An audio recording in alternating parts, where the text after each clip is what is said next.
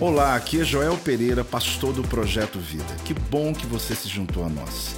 Seja bem-vindo ao meu podcast e que você possa ser impactado, inspirado através dessa mensagem. O céu retém o orvalho. Vamos falar juntos? Mas será que essa palavra é uma profecia né, do que Deus vai fazer? Não.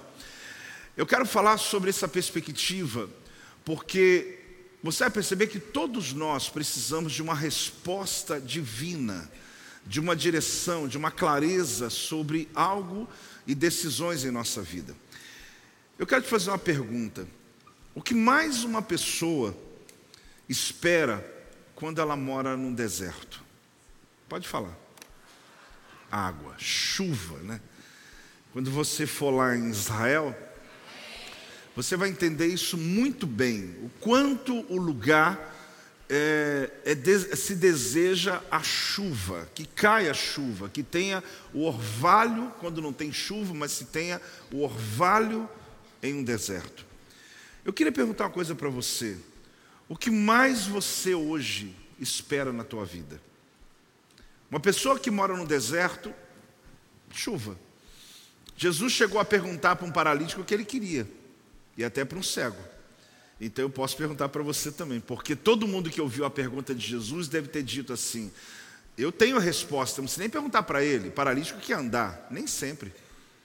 O cego quer ver? Nem sempre.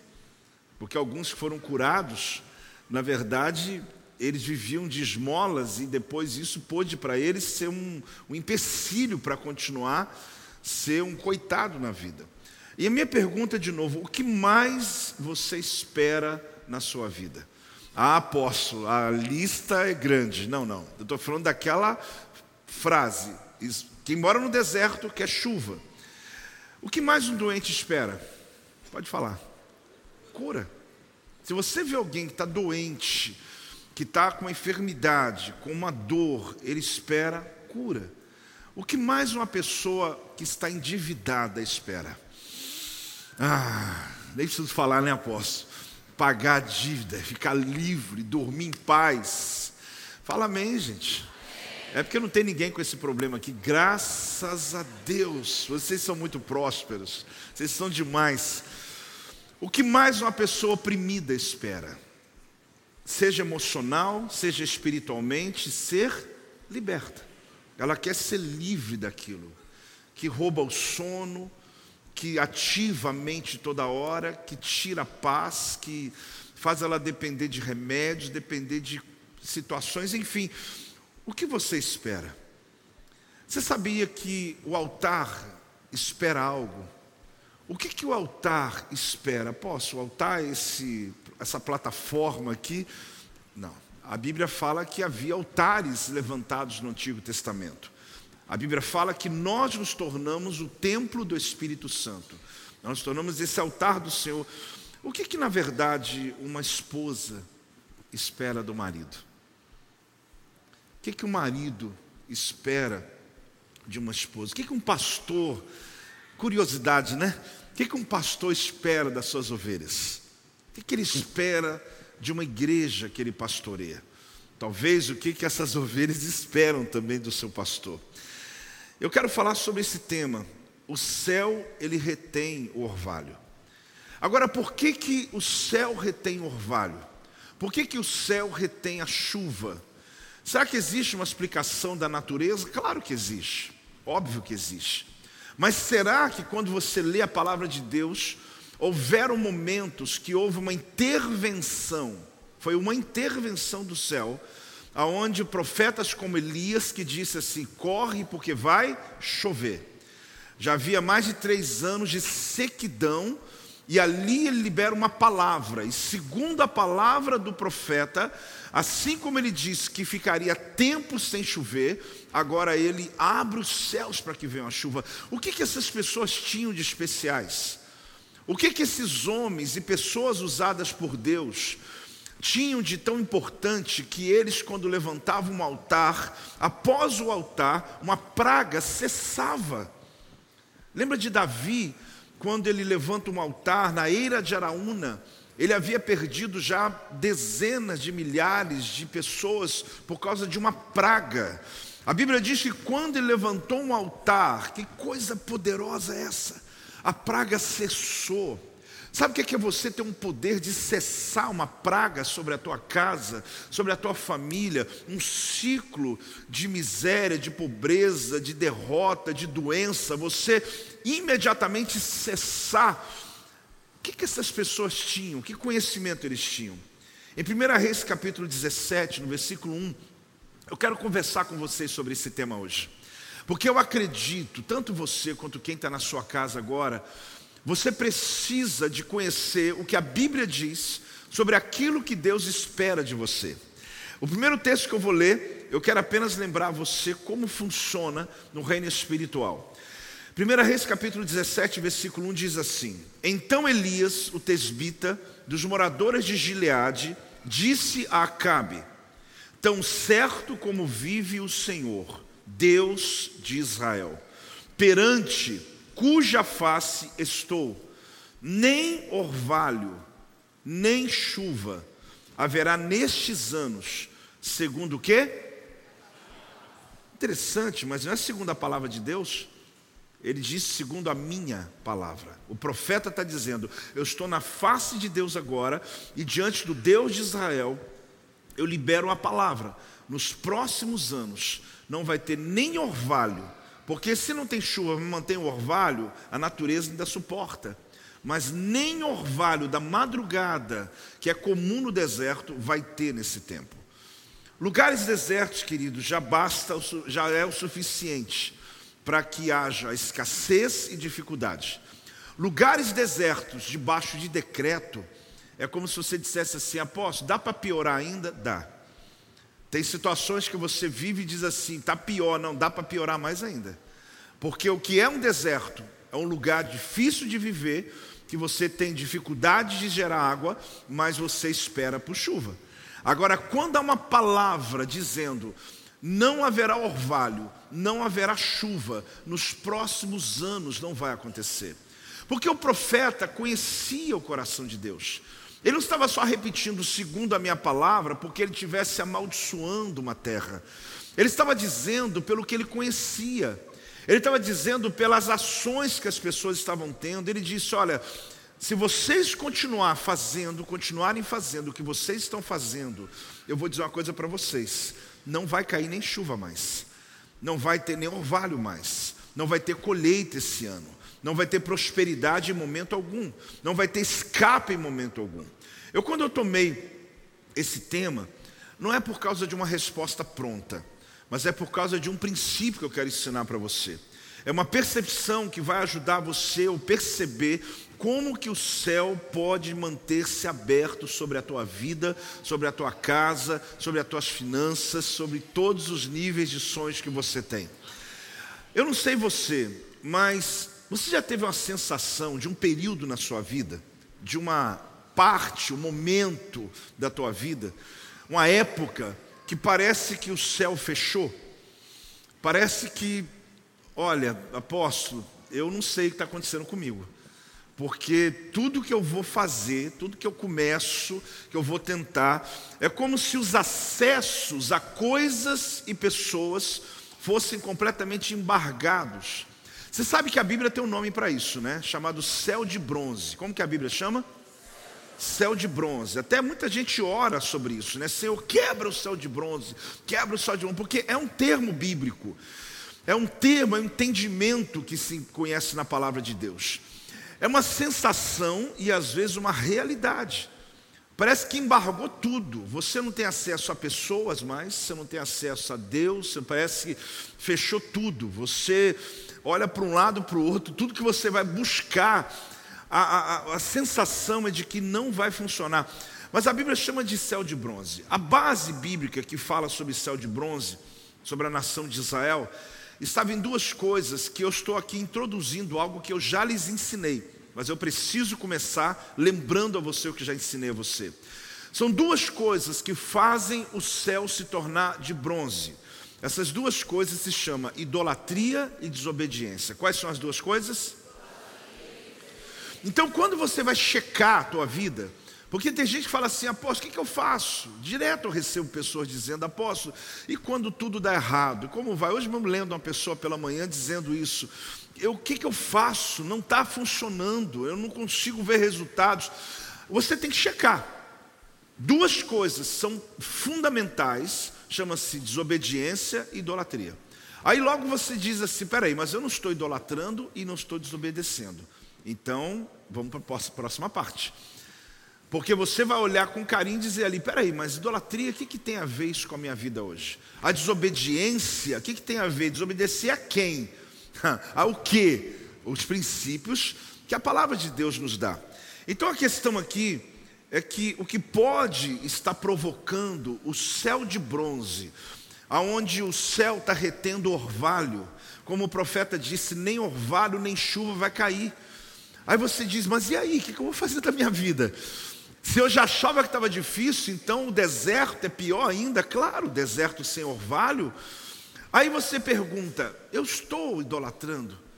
Eu saí talvez de uma religião e continuei ainda com objeto de idolatria. A gente está nas quartas-feiras, inclusive, vamos lhe ensinar muito sobre isso, aliás, também sobre isso. Será que eu estou desobedecendo? Aí você passa para o próximo nível. Só que, só para basear, Deuteronômio capítulo 28, no versículo 23, diz assim: Os céus sobre a tua cabeça serão de quê? De bronze. A terra debaixo de ti será de quê?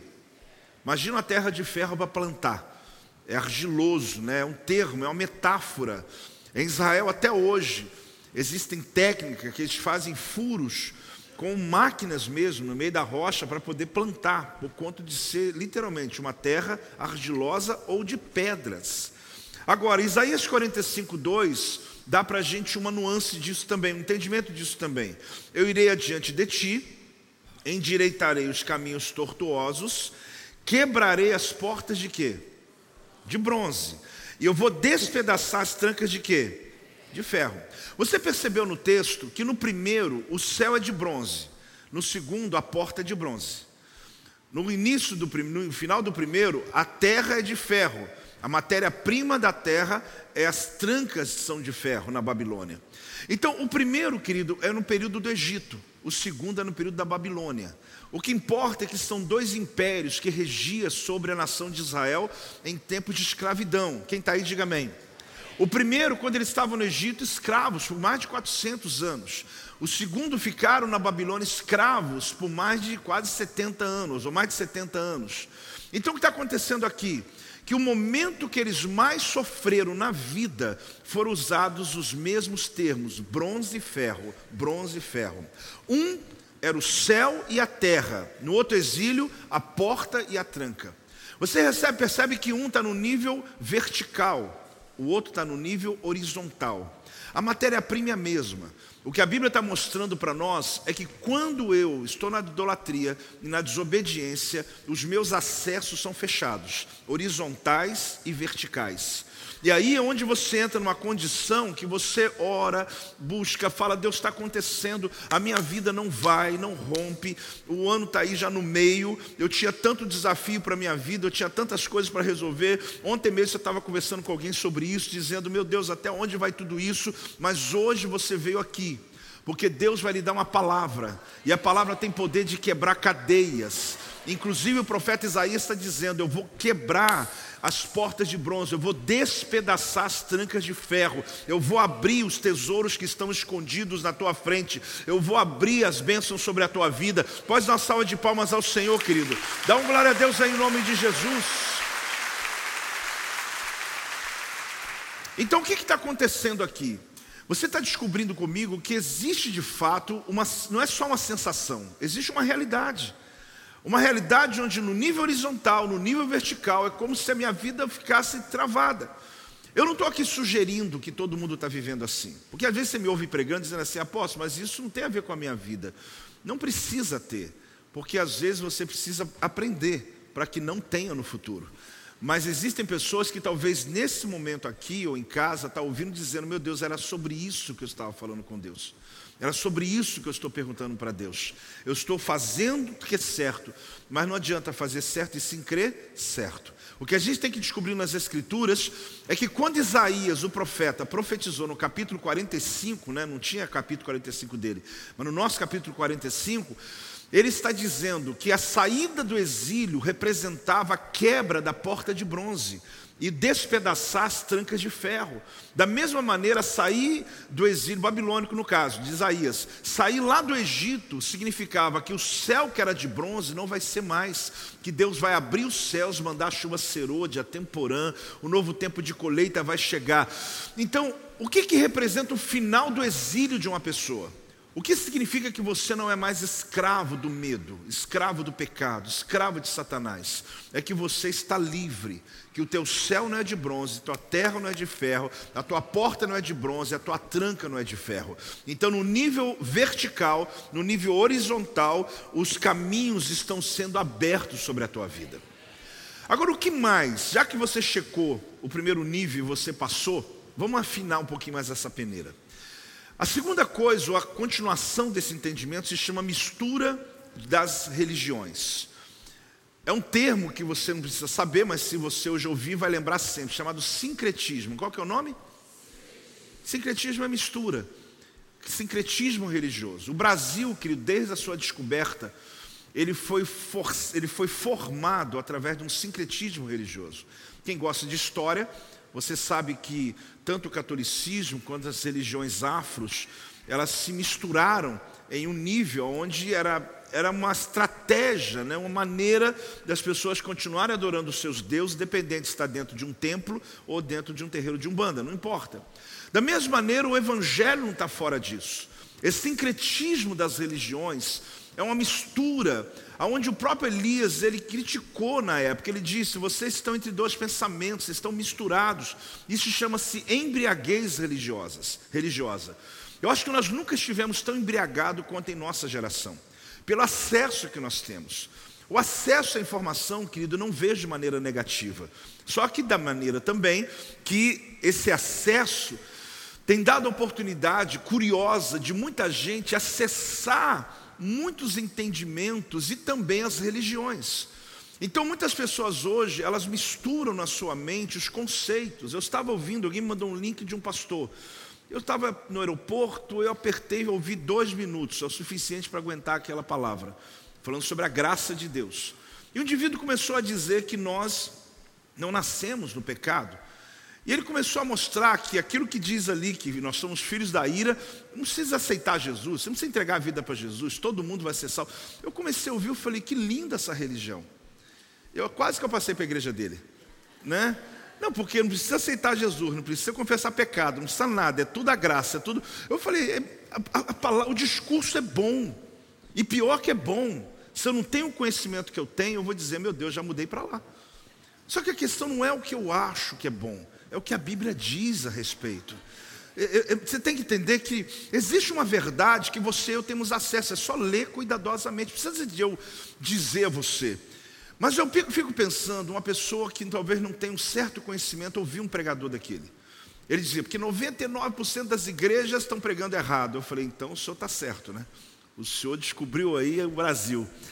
E eu fiquei pensando, quanta gente confusa, misturando tanta teologia misturando tanta coisa.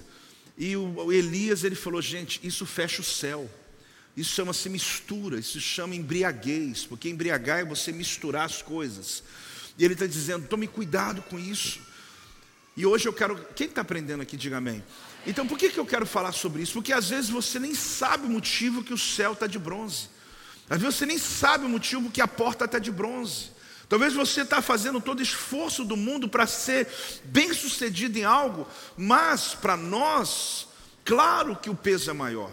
Um grande evangelista, um dia alguém chegou para ele e falou assim: Você está falando aqui do pecado, está falando do pecado, está falando do pecado.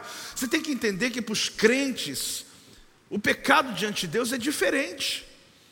Ele falou: É mesmo, é mais pesado ainda, porque o ímpio lá fora, ele não conhece o que você conhece. Então, para nós, é o contrário, é mais pesado ainda, porque o juízo é maior, porque nós temos o conhecimento da palavra. Quem está entendendo aí, diga amém. Então, ele estava dizendo, porque a pessoa estava querendo dizer, alivia para os crentes, porque os crentes não têm esses pecados, os crentes não têm esse problema. Ele falou, não, ao contrário, para nós o juízo ainda é maior, porque nós temos acesso à palavra. Então nós conhecemos o que Deus, o que está no coração do Senhor. Então você percebe o seguinte: Moisés, quem mesmo? Você sabe que Moisés é chamado o primeiro profeta de Israel, depois que tem Elias. O primeiro e o segundo profeta, os mais importantes em Israel, Moisés e Elias. Aí aposto, mas e os outros grandes profetas? Estou falando de períodos, né, de início.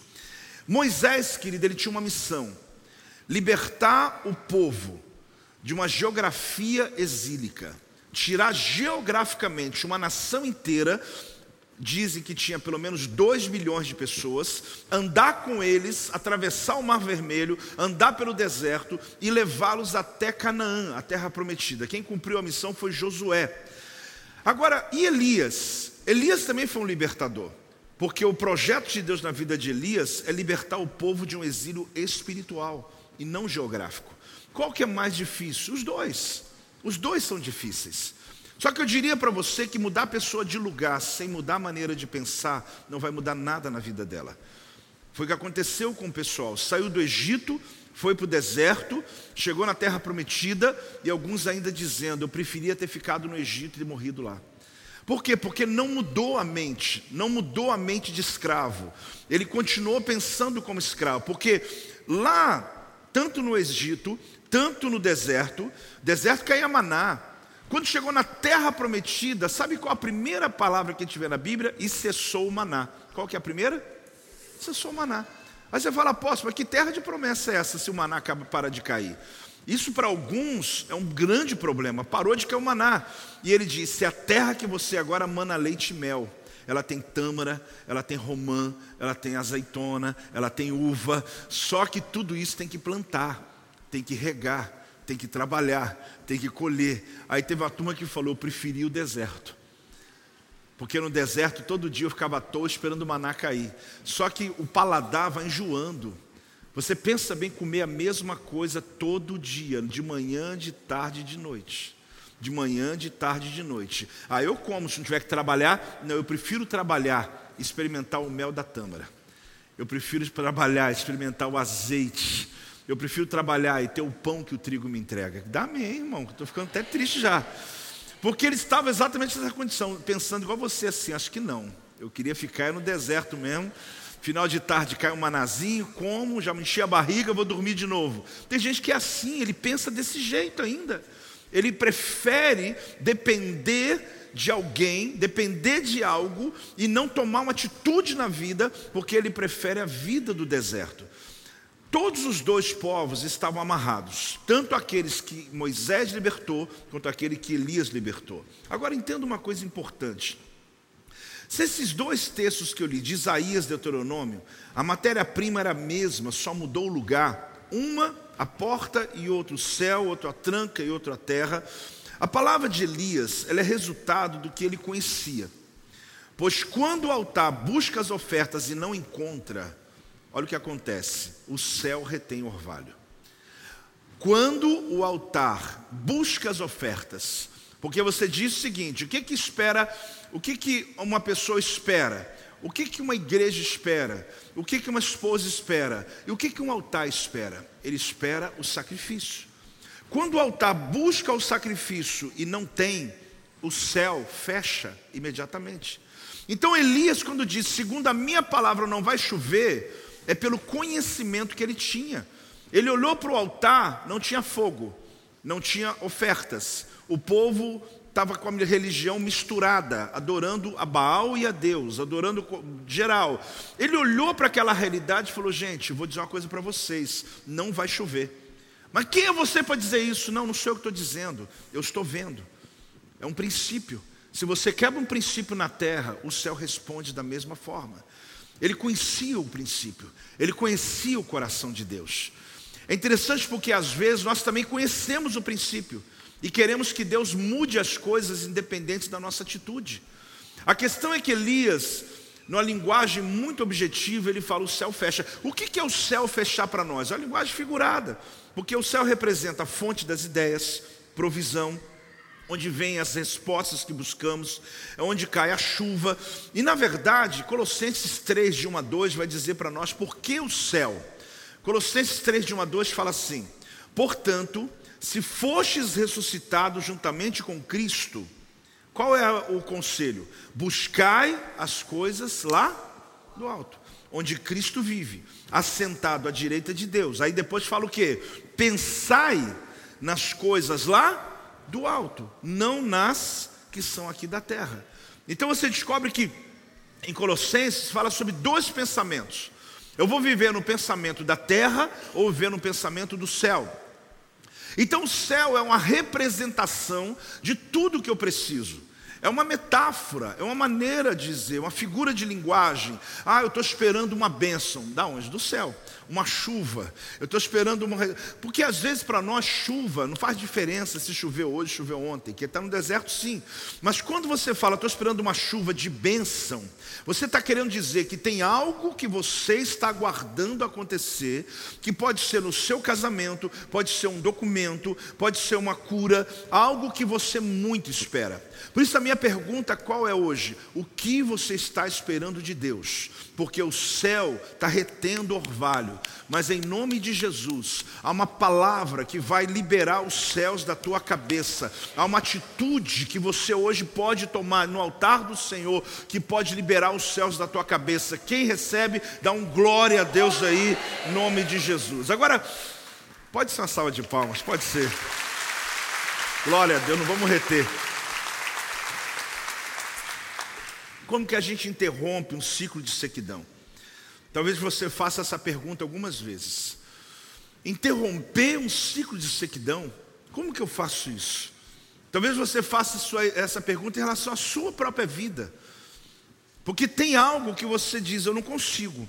Eu não consigo nem me ver na cena. Porque tem coisa, querido, que você não alcançou ainda, mas você consegue pelo menos se ver na cena. Você faz uma tela mental e se vê dentro daquela realidade resolvida. Tem gente que não consegue, não é porque tem mais ou porque tem menos fé, é porque o nível de embargo da tua mente, o céu está tão fechado que você diz assim: olha, nem estou conseguindo visualizar. Mas é exatamente aí que a gente precisa compreender que o céu, o tempo de sequidão pode parar. Agora, talvez você não pense em você, mas pense em alguém. Eu me lembro de algumas pessoas, quando estou orando, porque até pedem oração, apóstolo, ora para essa causa, ore por isso. E às vezes, gente, meu Deus, eu acho que o maior desafio não é você ter um nível de problema, é você viver com ele por anos. É você acessar a mesma coisa por anos. Você ter alguém alcoólatra, por exemplo, ligado a você, na sua família, o teu marido, tua esposa. Estou dizendo que você ah, Deus, e aí? Aí é que você está aqui na tua batalha. Mas imagine você sofrendo isso um ano, dois anos, três anos, dez anos. Eu sei que eu disse para você que Deus dá poder de mudar ou poder de suportar. E Deus está lhe dando poder para suportar. Mas eu fico olhando realidades e fico pensando, meu Deus, batalhas a gente tem todo o tempo, dificuldades que vêm, novidades que aparecem. Mas olha, é um loop, né? Você vai, vai, vai, volta tudo de novo. Você vai, vai, vai, volta tudo de novo. A sensação é que o céu está retendo o orvalho, interrompendo a colheita. Agora, como interferir nisso? A gente vai perceber, querido, nas Escrituras, eu quero ler um texto para você, e o texto é autoexplicativo. Interessante, né? Porque tem textos bíblicos que nem precisa de um pregador para dizer aqui, ó, está aqui, está aqui, está aqui. Eu vou até te ajudar. Mas na leitura você vai descobrir na verdade, como interromper um ciclo de sequidão. Como interromper um tempo de escassez. O texto que eu vou ler, querido, ele, ele, ele foi escrito antes de um período de silêncio. Deus resolveu silenciar por 400 anos, não usou profetas por 400 anos. Depois do texto de Malaquias que eu vou ler, houveram textos como de Crônicas, Primeira Reis, se não me engano, foram escritos depois de Malaquias. Se você pegar aquela Bíblia cronológica, você vê que Malaquias não é o último livro ah, do Antigo Testamento. Porém, Malaquias é o último profeta do Antigo Testamento. No ano 460, mais ou menos, ele está profetizando e logo depois entra 400 anos de período chamado interbíblico, aquela página branca da tua Bíblia. Está ligado aí ou não? Aquela página entre o Antigo Testamento e o Novo Testamento, eles colocam uma página branca. Aquilo ali são 400 anos. Ele foi interrompido com o nascimento de João Batista. Que João Batista foi um grande profeta de Deus, que veio anunciar a chegada do Messias. Então Deus, antes de começar o seu período de silêncio, Ele deixou um recado para a gente. Você quer ouvir esse recado ou não? Olha que interessante. Antes dele começar, dele terminar e falar agora, Deus silencia.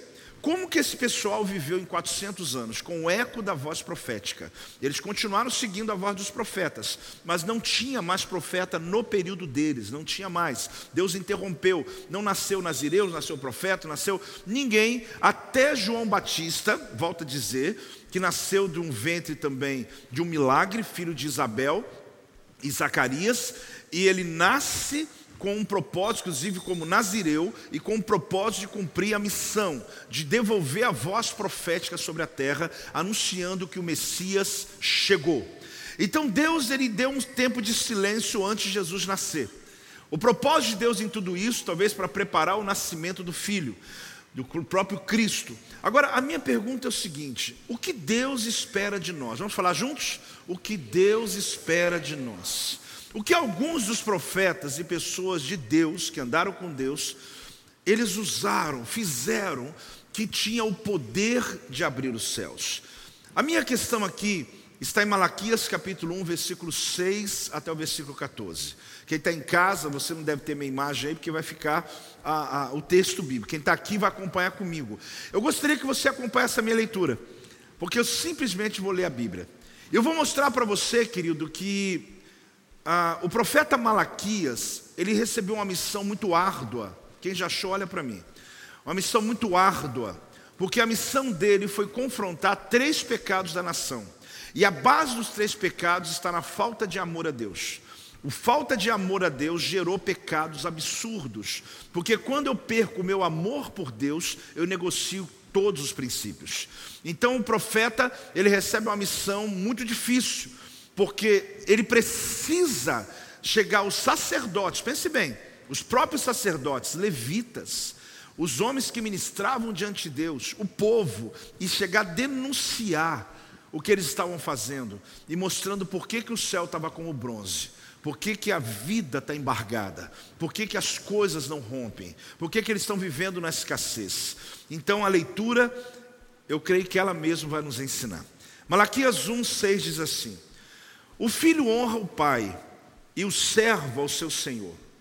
Se eu sou pai, onde está a minha honra?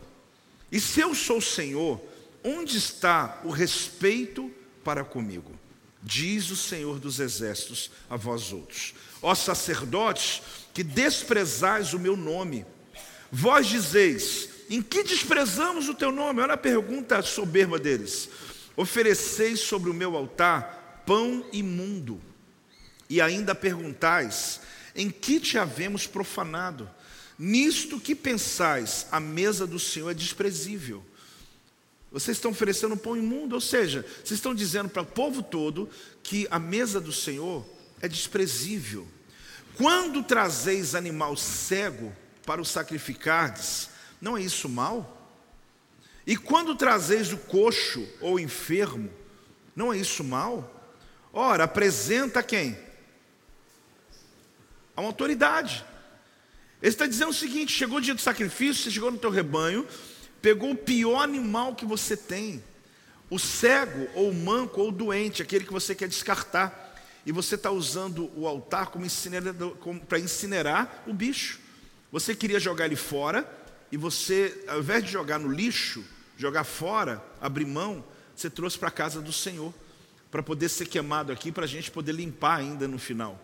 Ele está dizendo: o que, que adianta você traz o coxo, isso mal, pega um animal desse, marca uma audiência com o governador e dá para ele de presente, vê se ele te recebe. Vai numa autoridade, vai lá, pega um presente desse, um lixo desse que você quer jogar fora, um animal que não presta mais para você, e você chega lá na autoridade que você quer audiência e entrega para ele e espera para ver se ele vai receber, e na época, pelo contrário, vai mandar te prender. Aí o texto continua dizendo: Ora, apresenta ao teu governador, acaso terá ele agrado de ti? Será que ele é favorável? Ele vai te atender? Diz o Senhor dos Exércitos. Agora, pois, suplicai o favor de Deus, que nos conceda a sua graça. Mas com tais ofertas as vossas mãos aceitará, aceitará ele a vossa pessoa? Opa, peraí. O problema aqui é a oferta ou a pessoa? Ele está dizendo: com essa oferta eu vou aceitar você, porque o problema de Deus não é só o que você leva, porque a tua oferta é quem você é. Ele está dizendo: você não será aceito, diz o Senhor dos Exércitos. Ah, irmãos, olha, tomara houvesse entre vós quem feche as portas, para que não, atend, não acendesses de balde o fogo do meu altar. Ele tomara que alguém feche a porta da igreja, para ninguém entrar, porque para fazer o que está sendo feito, era melhor que nem adorasse o meu nome. Tomara que não tivesse adoração. Eu não tenho prazer em vós, diz o Senhor dos Exércitos, nem aceitarei da vossa mão a oferta. O pior momento, querido, é quando você quer entregar e Deus diz: Eu não quero mais. Mas desde o nascente do sol, aqui ele está falando agora sobre a parousia, ou seja, sobre a volta de Cristo, sobre o futuro, pelo menos. Desde o nascente do sol até o poente, é grande entre as nações o meu nome. E em todo lugar lhe é queimado incenso e trazidas ofertas puras, porque o meu nome é grande entre as nações, diz o Senhor dos Exércitos. Ele está dizendo: Eu não estou sendo adorado entre o meu povo, mas existem nações da terra que vão me adorar. Lembra que eu disse: Todo olho verá, toda língua confessará, todo joelho se dobrará. Ou seja, ali ele está dizendo: Chegará um dia que os ímpios vão me adorar e vocês que são da minha casa, ele está dizendo a Israel, mas eu digo hoje à igreja. Mas vós o profanais quando dizeis: a mesa do Senhor é imunda, o que nela se oferece, isto é, a comida é desprezível. E dizeis ainda: que canseira. Sabe quem está dizendo isso? Os sacerdotes. Estou cansado de, de cuidar de gente. Estou cansado de fazer a obra. Estou cansado de ministrar. Que canseira e me desprezais, diz o Senhor dos Exércitos, vós ofereceis o dilacerado e o coxo. Ele está dizendo que você está dando um animal que está quase morto já, e o que não anda, o enfermo, assim fazeis a oferta. Aceitaria eu isso da vossa mão? Diz o Senhor. Pois maldito seja o enganador, que tendo um animal sadio no rebanho, sabe o que, é que ele faz? Ele chega e faz uma promessa: se Deus me abençoar, eu vou entregar meu melhor animal para sacrificar. Aí Deus fala: Esse aqui é maldito mesmo, porque ele promete e oferece ao Senhor o que? Defeituoso. Ele promete o melhor na hora que ele está precisando, mas quando tudo passa, ele pega o que sobra e vai trazer na presença de Deus, porque eu sou grande, rei, diz o Senhor dos Exércitos, o meu nome é terrível entre as nações. Esse texto, igreja, é um texto autoexplicativo, sim ou não? Porque, por mais que ele tenha conceitos e uma maneira bíblica de falar, qualquer pessoa com cuidado vai entender que Deus está dizendo através de Malaquias, antes do silêncio de 400 anos. Ele está dizendo: o altar está desprezível. Vocês não estão entendendo, dizendo à nação de Israel: não adianta trazer sacrifício, adianta trazer o sacrifício. Porque trazer boi cego, trazer animal deslacerado, trazer aquilo que não tem valor algum, e você quer apresentar na minha presença, apresentar no meu altar, e quer que eu mande chuva, quer que eu mande colheita, quer que eu prospere, pega isso e vai na autoridade local. Vai na autoridade humana, não precisa nem ser Deus. Vai para um homem que é só um homem, uma autoridade. Entrega um presente desse para ele e vê se ele vai te atender. Agora você quer que eu lhe atenda? Quando Deus diz isso à nação de Israel, ele estava vivendo o pior momento da história deles, porque os sacerdotes, queridos, estavam negociando. Os sacerdotes estavam tão preocupados com a escassez que eles diziam o seguinte: ah, não importa o animal, só de ter carne aqui para minha família comer tá bom, porque você sabe que a família sacerdotal vivia de parte das ofertas trazidas no altar. Então eles estavam acostumados com o pior, achando que Deus também está acostumado com o pior. E Deus diz: a mesa de vocês é desprezível, a minha não. Se vocês não têm excelência no que fazem, acredite, a minha não. Ali ele está denunciando aqueles que ministravam o povo. Então você está prestes a encontrar aqui um período de silêncio de Deus, pelo menos no quesito profético, e ele quer interromper, e ele diz o seguinte: onde está a minha honra? O que, é que ele diz? O céu está retendo orvalho, por quê? Porque o altar está buscando oferta e não encontra. O altar, querido, ele é feito para que as ofertas do povo fossem trazidas. Quando você estiver me ouvindo, não pense só em dinheiro e essa plataforma. Comece a pensar de maneira maior, uma entrega maior da sua vida, do seu serviço a Deus, do seu, da sua entrega ao Senhor. Então ele está dizendo que o altar está esperando pelo sangue dos animais e não encontra. Então, como que o céu vai mandar chuva? A questão o que o altar está esperando de mim de você. Malaquias, ele é chamado por Deus para repreender o pecado do povo. Mas quando você lê os escritos de Malaquias, você pensa que ele é antigo, ele é até antigo, mas ele é extremamente atual na sua escrita, porque essa é uma realidade hoje em todos os lugares. Mas como eu não pastorei todos os lugares e pastoreio este lugar, eu quero falar sobre nossa vida. O que nós temos apresentado diante do nosso Deus? Ele está dizendo o seguinte: quando ele apresenta o pecado deles, ele diz assim: em que desprezamos nós o teu nome? Eles se esqueceram, querido, da lei de Levítico. Levítico 22, 20. Porém, todo que tiver defeito, esse não o que? Ofereceis. Porque não seria aceito o vosso favor, a vosso favor. Eu levar um animal defeituoso é melhor não levar nada, porque eu estou provocando a ira de Deus. Se eu vou apresentar e dar um presente para uma autoridade que é um lixo, que não presta, é melhor não levar nada. Chegar, eu não trouxe nada eu não tenho nada para entregar, menos do que você trazer algo que vai provocar a ira de quem está recebendo.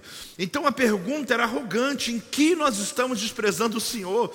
O próprio profeta diz: vocês estão perguntando, mas vocês sabem a resposta. O conceito que eles tinham sobre Deus era tão medíocre que Deus dizia: é melhor fechar a porta do tabernáculo que deixar que vocês façam tais ofertas. Você viu aqui no versículo? versículo 10: Tomara houvesse entre vós quem feche as portas. Ele está dizendo: fecha a porta desse templo aí, fecha a porta desse lugar. Eu não estou aqui hoje, querido, pode tirar o texto. Eu não estou aqui hoje dizendo assim, apóstolo, mas o senhor está com raiva de quê? De nada. Eu só estou dizendo, Deus, tem misericórdia de nós, para que a gente não, não faça como aquela geração fez.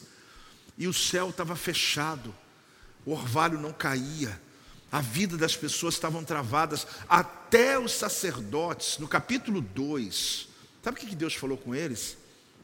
Pesado demais. Deus falou: olha, sabe aquele excremento dos animais, aquela parte do bucho, tudo que vocês jogam para fora, que não era queimado isso. Eu vou pegar aquilo e vou jogar na mesa de vocês e na cara de vocês. Apóstolo, mas é pesada essa palavra? Sim, é pesada. O profeta Malaquias estava falando algo pesado. E Deus disse: por que isso? Porque vocês estão me entregando isso no altar. Vocês estão trazendo os excrementos, o pior, e colocando na minha presença. Só que as nações da terra já têm pessoas me adorando, e eles nem me conhecem. E vocês que me conhecem, estão fazendo do seu culto, fazendo da sua entrega o pior momento. Sabe o que o sacerdote falava? Que canseira. Ah, como é que eu vou em dois cultos? Como é que eu vou abrir célula? Como é que eu vou cuidar de pessoas? Que canseira, estou cansado. Essa palavra é para mim também. Essa palavra é para minha equipe de trabalho. Essa palavra é para cada líder de célula, para cada sacerdote, cada homem e mulher que está aqui. Você está me ouvindo ou não, querido? Ah, que canseiro, eu trabalho tanto, para que, que eu vou fazer? Ah, eu não tenho tempo para poder me envolver com as coisas da igreja, eu não tenho tempo. Deus está dizendo: que cansaço é esse? Quer dizer que a minha mesa agora não é a tua prioridade mais? Quer dizer que a minha obra não é mais o mais importante para você? Quem está entendendo da amém aí? Será que aquilo que eu dei O dom que eu lhe dei, o que eu entreguei a você, será que é tão importante? Eu estava pregando ontem num evento de uma denominação chamada Quadrangular. Eles reuniram 4 mil diáconos em blocos, né, para poder instruí-los, né, e renovar a unção do serviço. E eu estava ministrando numa conferência ontem, parte dessa, desse processo de um mês, onde estão reunidos esses 4 mil diáconos de só uma denominação. Eu me senti muito privilegiado, porque eu estou pregando para quem? Para aqueles que servem, aqueles que são voluntários, aqueles que servem na casa. E eu estava ali porque o pastor disse: Olha, a gente precisa resgatar algumas coisas que foram perdidas entre nós. Mas enquanto ele falava no carro, acabei de sair do aeroporto, eu estava indo para pregar já, eu fiquei lembrando da nossa realidade. Eu falei: Eu estou tão longe pregando para alguns, mas será que nós também não precisamos sempre dar uma olhadinha? Não só diáconos, não só pastores, não só líderes, não só, não só, mas nós, servos de Deus. Será que a gente está servindo a Deus inteiro? Será que a gente realmente, apóstolo, acordei cedo e vim para a igreja hoje? Parabéns. Parabéns. Mas isso não é tudo. Vir na igreja sentar para ouvir uma pregação, voltar para casa, não é tudo. Deus está dizendo: onde está minha honra? Eu não sou teu Senhor, então onde está minha honra? Em que você tem me honrado? Eles perguntaram: Senhor, mas o que, que eu estou desprezando o Senhor? Ele disse: Na vida de vocês. Ele está exortando, e eu acredito que essa exortação, ela é muito importante para que você não erre, ela é muito importante para que você faça um checklist hoje dizendo, meu Deus, eu não sou idólatra, eu não sou desobediente, eu não estou misturado religião na minha vida, mas o que está fechando os céus da minha cabeça? Quem quer continuar ouvindo, dá um amém aí. Então, quando eu leio esse texto, o sentido dele é de exortação, ele diz uma coisa que me dá pânico, eu prefiro fechar a porta do tabernáculo. Eu falei, Deus, pelo amor de Deus, não permite isso acontecer. Porque eu já vi muitas igrejas fechando. E algumas que estão abertas, mas estão fechadas há muito tempo. Porque na verdade só está aberta. As pessoas até entram, as pessoas até cantam, as pessoas até frequentam, mas Deus já não está lá há muito tempo. Eu não vim aqui para fazer nenhuma crítica, eu estou exortando você, eu estou despertando você, porque o que importa nesse lugar, querido, é a presença. Se ele não vem, não tem jeito. Se ele não interrompe a nossa realidade, não tem porquê a gente ficar levantando mão e adorar. Eu vou para um show aí cantar que é melhor. Ele falou: quem me dera alguém fechasse a porta desse lugar, porque o que eles estão oferecendo para mim era melhor que eles ficassem em casa. Ah, ainda bem que eu não estava lá naquela época. Ainda bem que isso não faz parte da minha vida hoje. Mas se eu não vigiar, pode fazer amanhã. Se você não vigiar, você se torna um religioso, achando que vir à casa do Senhor é como se Deus tivesse que agradecer você. Obrigado por ter vindo hoje. Deus ficava na porta ali, né? Obrigado pela preferência. Obrigado. Irmãos, não é a gente, não é Deus que agradece a gente. É a gente que agradece por Ele ter vindo. É a gente que agradece por Ele nos aceitar nosso louvor. É a gente que agradece quando eu entrego o meu dízimo e Ele diz: Eu vou repreender o devorador da tua casa. Eu é que agradeço Ele por Ele me abençoar. Porque Ele chegou um dia, Ele disse ali em Malaquias: Vocês vão trazer as ofertas e eu não quero mais. Eu não vou querer mais. Não, Senhor, toma meu dízimo, toma, Senhor. Eu quero. Não, não, eu é que não quero mais. Você imagina foi a, foi a última profecia antes do silêncio de 400 anos. Foi uma palavra que ecoou por muito tempo. Porque se você não entrar para adorar, não tem fogo. Sem fogo, não tem sacrifício. Sem sacrifício, o céu retém orvalho. Acabou, gente. Mas essa linguagem do Antigo Testamento, sim, o tabernáculo é uma figura do que somos hoje. Eu já te expliquei muitas vezes. A gente não precisa matar um animal, sangrar, fazer um altar, botar fogo, mas tudo isso são linguagens do hoje. Porque nós somos esse templo, nós nos entregamos ao Senhor. Então aqui é interessante você entender alguns altares. Quando Abraão levantou um altar ao Senhor, ou altares ao Senhor, ele transformou o ambiente que ele levantou o altar. E não o ambiente transformou a realidade dele. Quando Abraão levantou e construiu altares que transformaram ambientes, os ambientes não transformaram Abraão, mas sim Abraão mudou os lugares. Se você é o altar e nós somos, diga eu sou. O que, que eu preciso saber? Que ambientes não podem interferir na minha adoração, mas a minha adoração precisa interferir nos ambientes que eu vivo. Eu vou repetir a você. Quando Abraão levantava altares, eu não vou aprofundar porque senão fica longo, mas acredite, ele chegava em lugares difíceis. O que ele fazia? Levantava um altar. O altar atraía a chuva, a bênção de Deus no meio de um deserto. Assim como te expliquei que Davi levantou um altar na ilha de Araúna e parou a praga. Assim como Elias levantou um altar no Monte Carmelo e caiu fogo e depois caiu chuva. E aí, sucessivamente, na palavra de Deus, quando Gideão levantou o altar e colocou o nome, o Senhor é paz, no meio da guerra. Cada altar, querido, teve um poder de trazer do céu uma resposta para a terra. Agora, quando Abraão levantava um altar, o ambiente era mudado. O ambiente não mudava Abraão, mas Abraão mudava o ambiente. Quando você adora na sua casa, quando você serve a Deus, querido, como altar do Senhor, quando você devolve ao Senhor a tua adoração, ambientes não mudam você, mas você é que muda os ambientes. É você que muda a realidade da sua casa, a realidade dos seus filhos, a realidade da tua família. Aposto, mas as coisas estão influenciando demais a mim. É porque você não está entendendo o poder que tem no altar levantado. Quando eu oro na minha casa, quando eu busco ao Senhor, quando eu faço os princípios do Pai, quando eu entrego o meu dízimo, quando eu jejuo, ou seja, quando eu faço algo que eu estou glorificando a Deus, os ambientes da minha volta são transformados. Então aqui entra aquela ideia que eu já prego há muitos anos. Ló faz parte da geração que escolhe caminhos. Abraão faz parte da geração que transforma caminhos, porque ele não escolhia, ele mudava onde ele estivesse, porque ele sabia que a benção não está nas pessoas, não está no lugar, mas a benção está na pessoa. Dá um glória a Deus aí, uma salva de palmas ao Senhor, em nome de Jesus. Glória a Deus. Fale comigo, as minhas ofertas dizem quem sou eu. No versículo 9 diz assim: Agora, pois, suplicai o favor de Deus, que nos conceda a sua graça, mas com tais ofertas na mão, ele, tá, ele apóstolo, nem sabia que Deus olhava quanto eu dou, o que eu faço. Lógico. Não havia música no Antigo Testamento, querido. Não havia culto, pregação de sacerdote. Ofertar é o culto. A única coisa de culto é eu chegar e entregar minha oferta.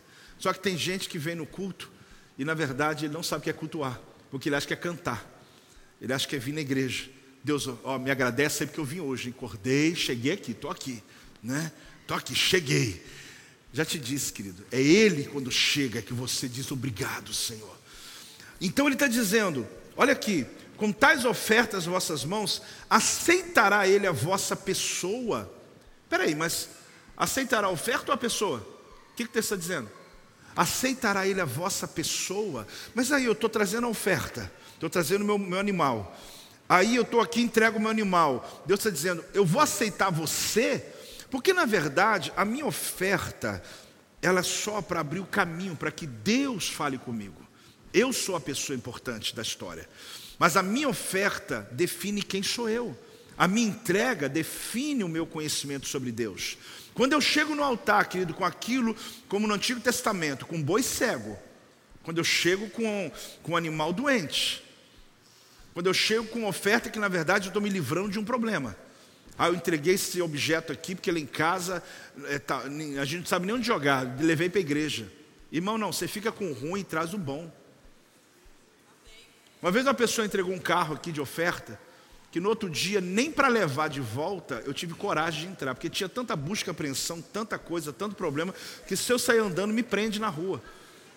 Eu liguei e falei, vem buscar, não, apóstolo, traz, pastor, traz aqui. Eu falei, não, vem você, nem ando, e tira do quintal da igreja urgente. Daqui a pouco tem polícia aqui. Agora, como que alguém pega um negócio desse, que ele sabe que é um grande problema para ele, e traz de oferta? E chega em casa, dê um carro para a igreja. Quem está me entendendo? Desculpe a honestidade, mas senão você não vai entender a mensagem de hoje.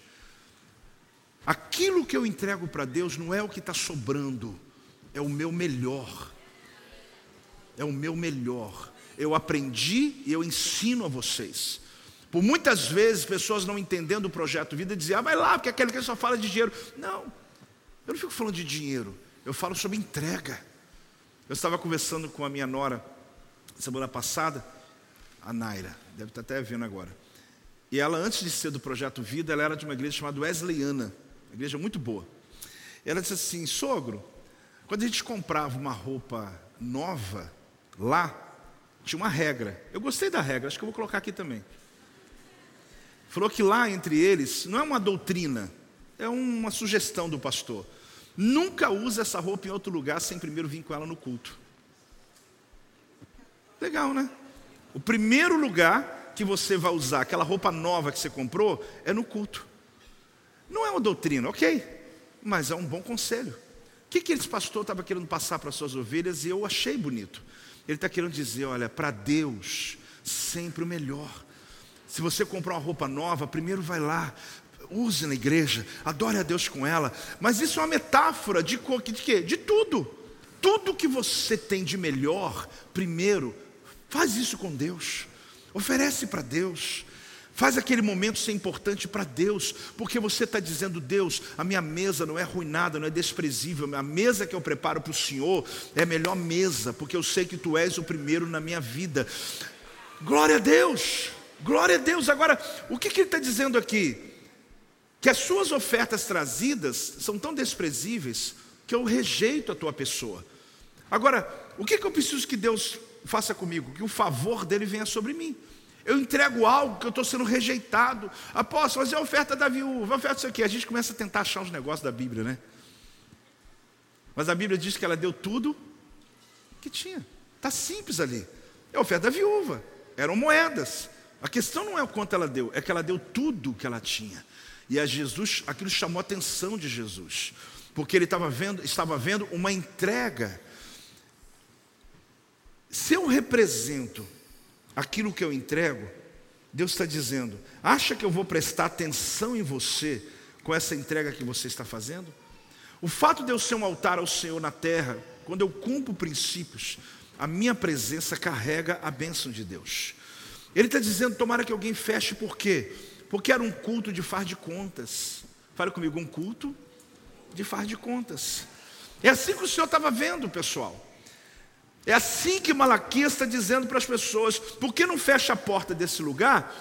Pelo menos para impedir o povo de entrar com esse culto de faz de contas. Por que, que vale a pena você chegar no lugar onde eu não estou oferecendo ao Senhor o que de fato precisa oferecer? Era melhor ir para um outro ambiente. Vai para um show, vai para um clube, pessoas que se conhecem, ali você tem comunhão com eles. Mas você não vem à igreja para isso. A gente vem à igreja para cultuar o Senhor e para entregar aquilo que é devido a Ele. Isso não significa cantar uma música afinada, também. Não significa cantar, dizer um, um salmo ao Senhor, também. Não significa só eu, eu ficar servindo a Deus na porta ou tocar um instrumento, mas também. Mas o mais importante é a minha entrega inteira, é presente no presente, é a minha vida completa. Eu ansiosamente hoje, meu Deus, acordei mais cedo, eu vou me preparar, qual roupa que eu vou colocar. A questão não é qual roupa você pôs, mas se é o teu melhor, se você se preparou, chegou ali, ah, eu vou chegar mais cedo, eu não vou chegar quando o culto já começou, eu vou chegar antes do culto começar, não é por causa do meu pastor, não é por causa do pessoal que está cantando, é por causa do meu Deus, é o respeito que eu tenho. Você consegue me entender ou não? Eu, eu sei, eu não estou criticando quem chegou depois, eu nem estou te olhando, pelo amor de Deus, não há preconceito nisso, mas você tem que ter. Você que tem que ter esse preconceito. Você que tem que criar essa cultura. Você que tem que dizer: meu Deus, hoje é um dia importante. Se no meu trabalho eu bato cartão não chego atrasado, por que, que na igreja eu vou chegando a hora que der, a hora que está bom, e vou, fico até a hora que está bom? Não, eu quero chegar antes, eu quero entregar o meu melhor. Quando eu for entregar a minha oferta, eu não quero pegar um dinheiro que eu entrego para quem cuida do meu carro na rua. Eu não quero pegar um dinheiro que eu dou para um garçom que está ali me servindo. Eu quero, porque Deus não é meu garçom, Deus não cuida de carro, Deus não, eu quero entregar uma oferta ao meu Deus da minha semana, do meu mês. Eu quero fazer algo diferente que possa mover os céus,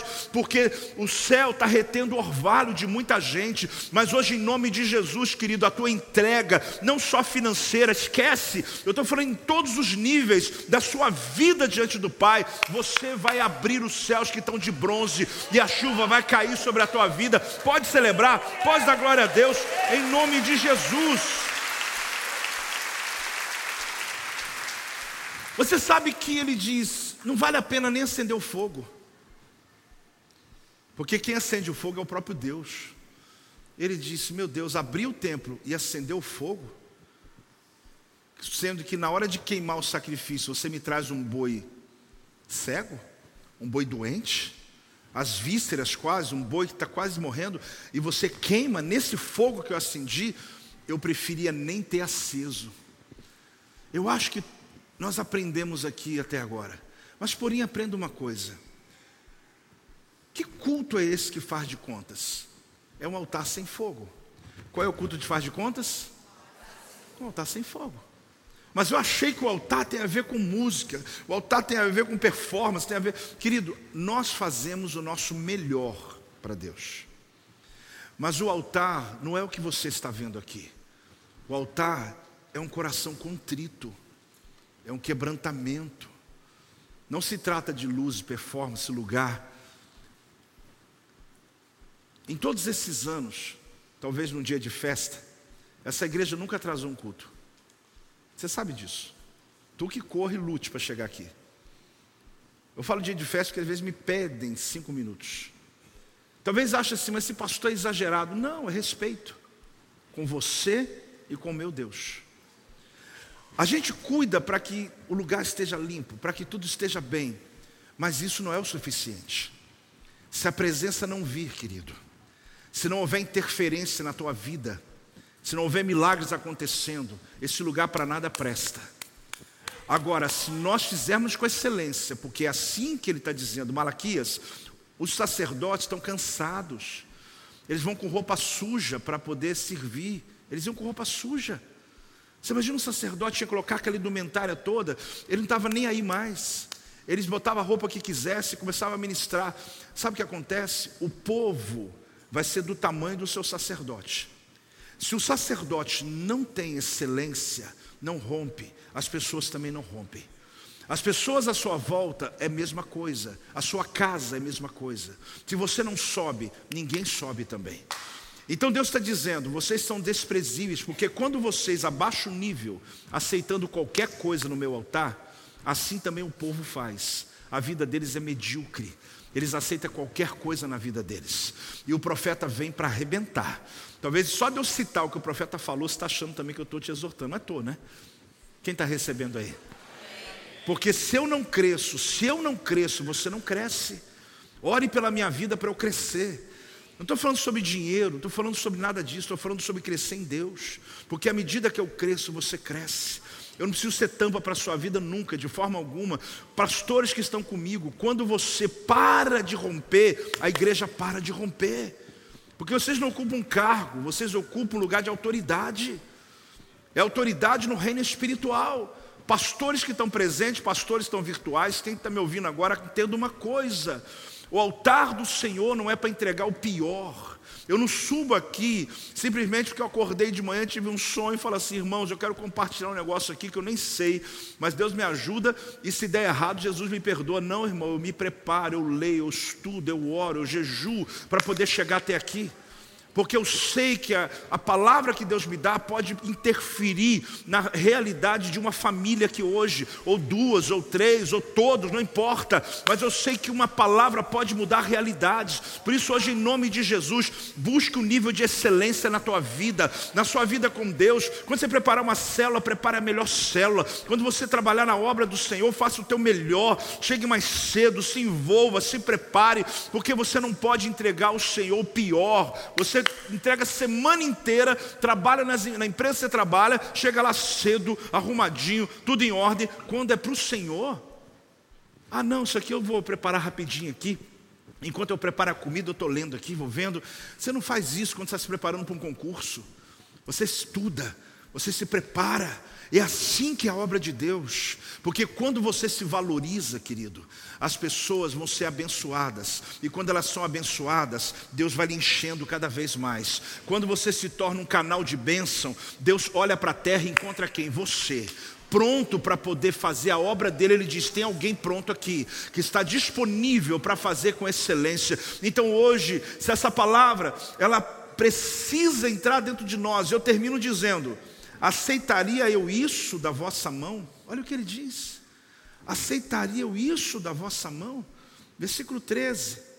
E dizeis ainda: Que canseira, Que canseira é essa? E me desprezais, diz o Senhor dos Exércitos. Vós oferecei o que? O? Pensa aí no animal, dilacerado. Ah, foi atropelado. Isso aqui não serve para mais nada. Levo para a igreja. Isso aqui, para mim, não serve mais. Quem sabe serve para Deus? Traz o dilacerado, traz o coxo, traz o animal doente. Assim fazeis a oferta. Aí Deus está fazendo uma pergunta. Você tem resposta aí? Aceitaria isso eu da vossa mão? O que, que você acha? Não. Não. Porque eu sou o Deus Todo-Poderoso. Ele está dizendo. Eu sou reconhecido na terra entre as nações. Eu estou aqui, você me traz isso. Por isso que eu termino hoje com essa palavra, que a minha oração, querido, é que assim como o profeta Malaquias exorta uma nação, em um período tão difícil, aonde fizeram votos, fizeram votos, fizeram um voto de entregar o melhor para Deus, quando chegou no dia, entregou o pior, fizeram votos, compromissos no altar, aí Deus disse: Olha, a maldição virá sobre vocês. Você sabe, querido, que na Bíblia você vai ver vários textos que depois do altar levantado as águas vinham. Três reis no meio do deserto levantaram o altar na, na manhã, de repente as águas começaram a vir, eles estavam morrendo de sede. Elias levantou um altar ao Senhor, colocou doze cântaros de água. Deus mandou uma tempestade de chuva. Porque o altar, ele abre os céus, querido. Mas não adianta só você fazer de qualquer jeito. É planejado é esperado, é desejado. Quando eu vou trazer uma oferta na igreja, eu já planejo ela sair de casa. Eu não fico esperando se Deus vai falar comigo, se o culto vai ser bom, se vou sentir arrepio para poder entregar aquela oferta. Eu quero chegar logo, eu quero entregar algo que Deus me abençoou, eu quero entregar o meu melhor. Quem está aí, diga amém. Quando eu quero, quando eu estou fazendo algo para Deus, na obra do Senhor, ah, eu quero me preparar. Incansavelmente, incansavelmente, eu fico ali, Senhor, mas não está bom ainda. Senhor, não está bom, eu posso melhorar isso aqui. Olha, eu posso cuidar melhor desse caso. Tem textos que eu leio e às vezes eu não tenho uma resposta clara ainda. Eu leio de novo, leio de novo. Às vezes passo um dia, eu fico pensando naquela pessoa, dizendo, Deus, às vezes eu acordo de madrugada e falo, agora chegou. Por quê? Porque eu não quero só dizer, Deus te abençoe e vai dar tudo certo. Desculpa quem faz isso. Às vezes é um texto que merece só isso mesmo. Deus te abençoe e vai dar tudo certo. Mas tem vezes que eu preciso me debruçar ali, ter uma resposta do céu para aquela pessoa, entregar a Ele o que Deus está dizendo. Faça o teu melhor e você vai ver o quanto o céu vai se abrir sobre a tua cabeça. Ah, posso, mas Deus, ele te abençoa, é, é uma coincidência. Não. Eu me sinto um abençoado mesmo, mas eu me esmero para servir ao meu Deus, entregando o meu melhor. Se o céu está de bronze, se o céu está retendo orvalho, se a chuva não está caindo, se a porta horizontal está fechada, porque porta não abre, céu não abre, nada está acontecendo. Hoje é o teu dia. Hoje é o teu dia. Hoje é o teu dia. Para que você possa dizer, Deus, em nome de Jesus, eu não quero mais viver assim. Eu não quero mais viver a escassez. Eu não quero mais viver a escassez. Porque servir a Deus não tem nada a ver com classe social, intelectual. É servir com o teu melhor. É dizer, Deus, aqui está o meu melhor. Se ponha de pé, igreja. Os altares provocam céus abertos, mas os mesmos altares podem provocar céu fechado. O fogo está queimando, o que eu vou levar nesse fogo pode ser o melhor. O fogo está queimando, o que eu posso levar nesse fogo, o pior. Entregar o pior dia da semana, as piores horas, entregar para Deus o que sobra, o meu resto, o resto do meu tempo ah, o dia que eu aposentar, eu vou servir a Deus nessa igreja. Não, querido. A gente serve com a nossa juventude, a gente serve a Deus com a nossa saúde, a gente serve a Deus com o nosso melhor, com tudo que nós temos para Ele. É acordar todo dia e dizer: Seu eis-me aqui, Senhor. Estou pronto para realizar a tua vontade hoje. Quem está recebendo, dá um glória a Deus aí, igreja. Eu quero orar pela tua vida, para que hoje essa chave vire na tua vida, para que hoje essa história mude na sua casa. Eu espero que você tenha aprendido com o profeta Malaquias hoje. Eu espero que você tenha ouvido e dito: Meu Deus, livra de mim essa maldição. Livra de mim essa condição, porque eu não quero sofrer como aquele povo que começou a servir a tua causa cansado, indisposto, sem vontade nenhuma, contrariado. Deus falou: Eu prefiro que feche a porta, eu prefiro que nem faça. Se é para fazer desse jeito, de mal, má vontade, não, não, não, deixa que outros façam. Deixa que outros se entreguem. Deixa que outros se realizem. Você quer que Deus passe aquilo que Ele deu para você como missão para outra pessoa? Eu quero te perguntar isso, presta, presta atenção. Você quer que Deus passe aquilo que Ele deu para você fazer para outra pessoa? Eu também não. Só que muita gente está terceirizando serviço, entregas, financeiro, tudo. Ele está entregando por quê? Porque ele diz: não deixa que outro faz. Essa igreja, querido, é um milagre. Em todos esses 30 anos, Deus tem nos abençoado, sempre com pessoas que têm o coração ávido para abençoar esse lugar. Mas me assusto, tem hora, porque às vezes uma pessoa faz o serviço de 100, traz uma oferta aqui, ó, uau. Aí eu falo, Deus, que coisa linda. Nós somos gratos por pessoas que têm o coração da entrega. Mas eu fico pensando, aquele ali está sendo tão abençoado, enquanto ele continue assim, em nome de Jesus. Mas enquanto tanta gente que está dizendo, não, deixa para outro, deixa para outro e perde a oportunidade de aumentar o fogo do altar e os céus abrir sobre a tua cabeça. Se liga nisso hoje, igreja. Se liga isso hoje no teu espírito. Mude a tua maneira de viver. Porque ninguém vai subir além de você. Você tem que subir para que as pessoas que você lidera subam também. Você tem que melhorar, você tem que aumentar a sua entrega, a sua vida. Muda e você vai ver isso. Pai, em nome de Jesus. Primeira coisa, eu quero pedir perdão ao Senhor, meu Pai, pelas vezes, ó Deus, que fizemos um culto de qualquer jeito, por vezes, ó Deus, que chegamos aqui cansados, por vezes, ó Deus, que oferecemos ao Senhor aquilo que não é o mais relevante. Eu quero pedir perdão em nome da igreja, Pai, por aqueles, ó Deus, que às vezes entregam o animal coxo, o animal cego, aquilo que não tem mais valor algum, Senhor, traz para o altar aquilo que talvez entregaria para qualquer outra pessoa, porque não faz falta. Ó oh Deus, eu quero pedir perdão ao Senhor, porque muitas vezes, ó oh Deus, o céu ficou fechado, o céu ficou de bronze, a porta ficou de bronze, Senhor, porque talvez alguns se movimentam, mas o céu trava pela igreja. Mas hoje, meu Pai, é uma noite, uma manhã e também a noite hoje, de redenção nesse ministério. Ó Deus, aonde nós queremos oferecer a Ti o nosso melhor, da nossa vida, do nosso tempo, da, das nossas vestes, de tudo que somos, ó Deus, queremos entregar a Ti o melhor, meu Pai.